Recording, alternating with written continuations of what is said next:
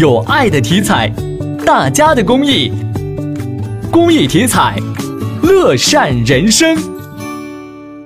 记者在商务外环九如东路交叉口看到，交警六大队民警手持执法记录仪，正在对部分随意停车的车主进行劝离。这条道是不能占用的。哦，好，我马上走。啊，临时占用也不可以，知道了。你现在在运货是吧？就是进去拿点东西。专用道不让占用了，你知道吧？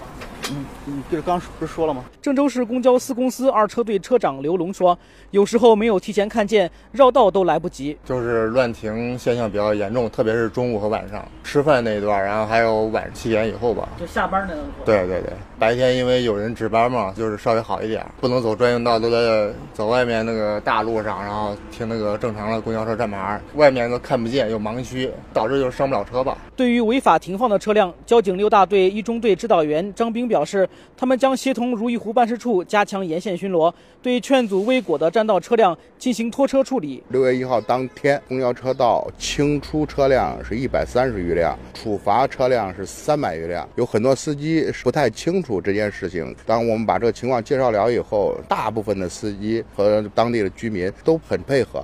鉴于 CBD 商业物流较多、办事活动较为频繁的特点，如意湖办事处结合专用车道实际运行情况，利用辖区资源优势，引导车主用户文明停车。办事处城管人员发现有着占道的，就提醒他们；发现确实车主不在车上的时候，就把这个温馨提示条放在前挡风玻璃上，也便于提醒他。通过我们商务区、社区三级微信群传播出去，告知大家，包括一些商户、重要单位，发动这些志愿者到我们路口，通过我们的网格档。进楼宇去宣传，提醒大家把我们的爱车停到正规的停车场。张兵介绍，目前郑东新区 CBD 区域停车资源很充足，希望车主能够提高交通自律意识，充分利用好地下停车资源。在高峰期的时候，我们的地下停车资源将近还有百分之五十是空闲。通过免费公交摆渡，也解决了停车位与目的地之间的距离。希望通过这件事情，慢慢的大家养成一种良好的出行习惯，优化我们的交通环境。